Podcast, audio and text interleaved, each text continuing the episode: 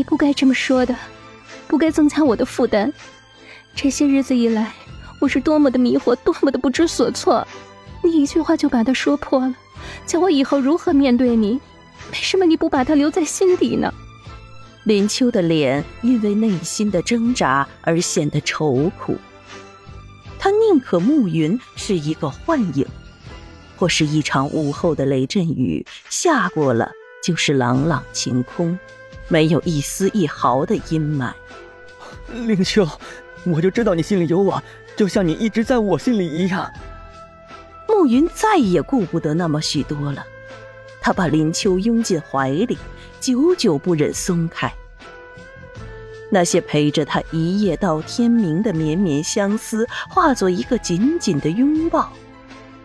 感觉是这么的温暖，这么的真实。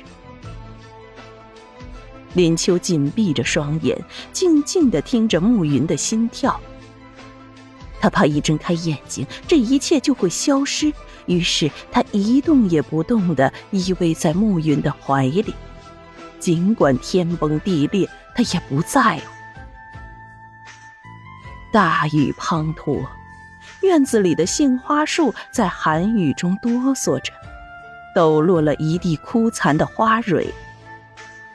雨该停了，春天该来了。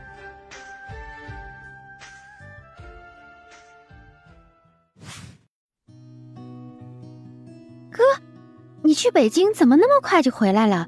房子的事情都处理好了吗？暮雪去城里玩了几天回来，没料到哥哥比他早些天回来。嘿，我还没问你这些天去哪儿了呢，你反倒来先问起我来了。老实说，你到底去哪里了？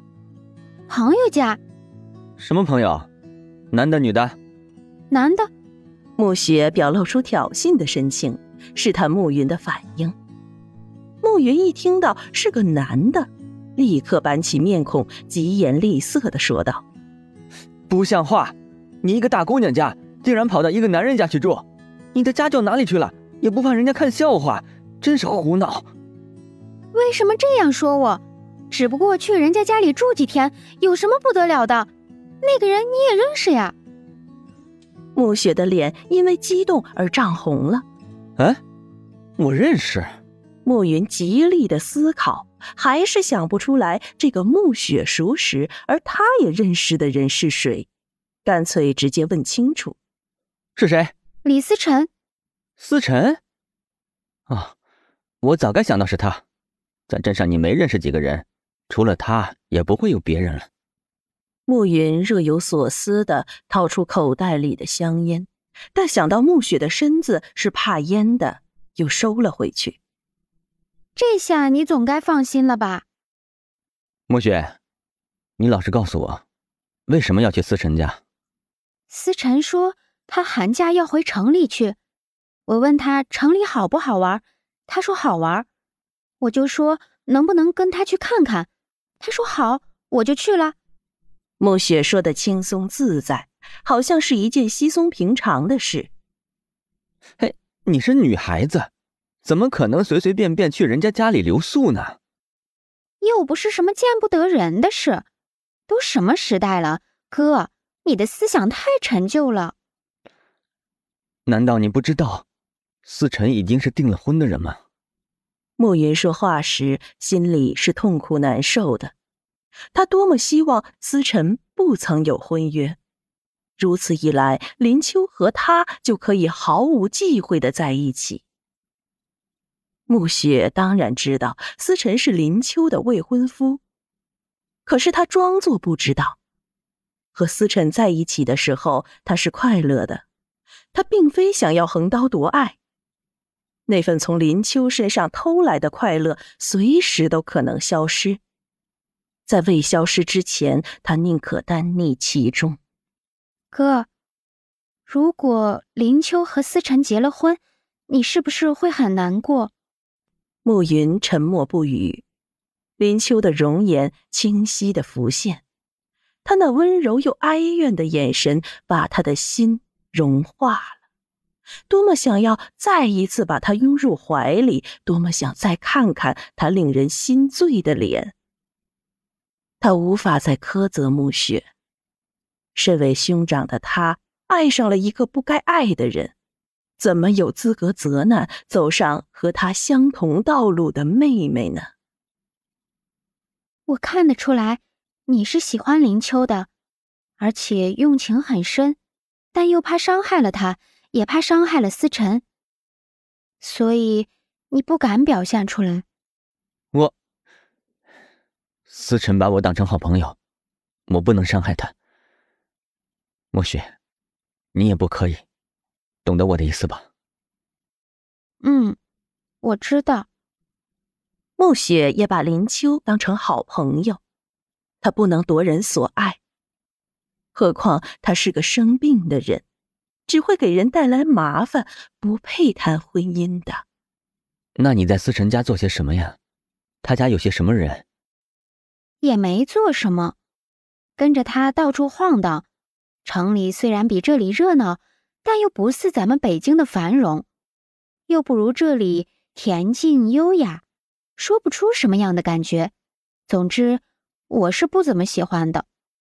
那你去人家家里干什么？不是给人家添麻烦吗？哥，你不知道，思辰家的人可多了。一大堆的兄弟姐妹，我连名字都记不得呢。他父母亲倒挺客气的，对我很好，把我当娇客看待。你平白无故的到人家家里，他们不觉得奇怪吗？不过是去玩玩嘛，有什么好奇怪的？从小被家人呵护着长大的暮雪，是个想做什么就做什么的大小姐。暮雪。我知道你并不是因为好玩而去思辰家的。你最近是不是常和思辰在一起？暮雪是个聪明人，心里有话也从不对哥哥隐瞒。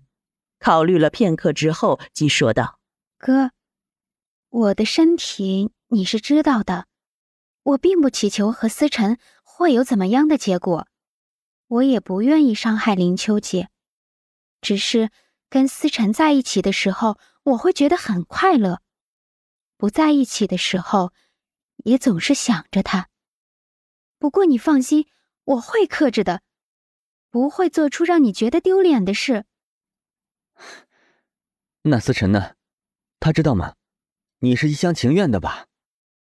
他都和林秋姐订婚了，虽然他嘴里不说，但想必是喜欢她的。暮雪颓丧的心情写明了内心纠葛的痛苦。这是何苦呢？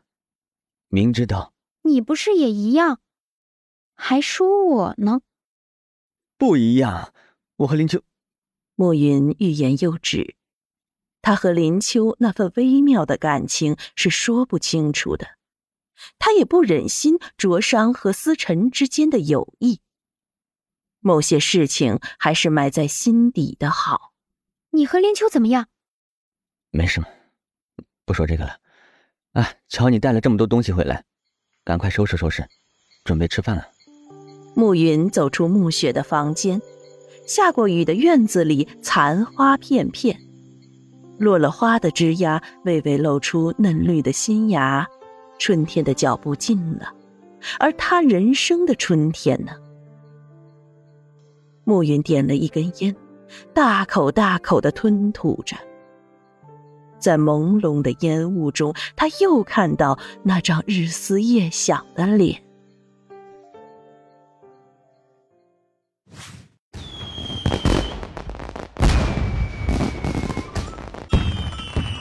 第一次在建水镇过年，热闹的气氛别有一番情趣。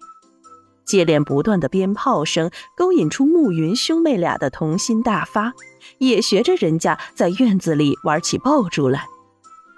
暮雪怕烟，远远的站在一旁吆喝着，一下子要暮云放烟花，一下子又要放冲天炮。暮云七手八脚的，差一点把裤脚给烧了。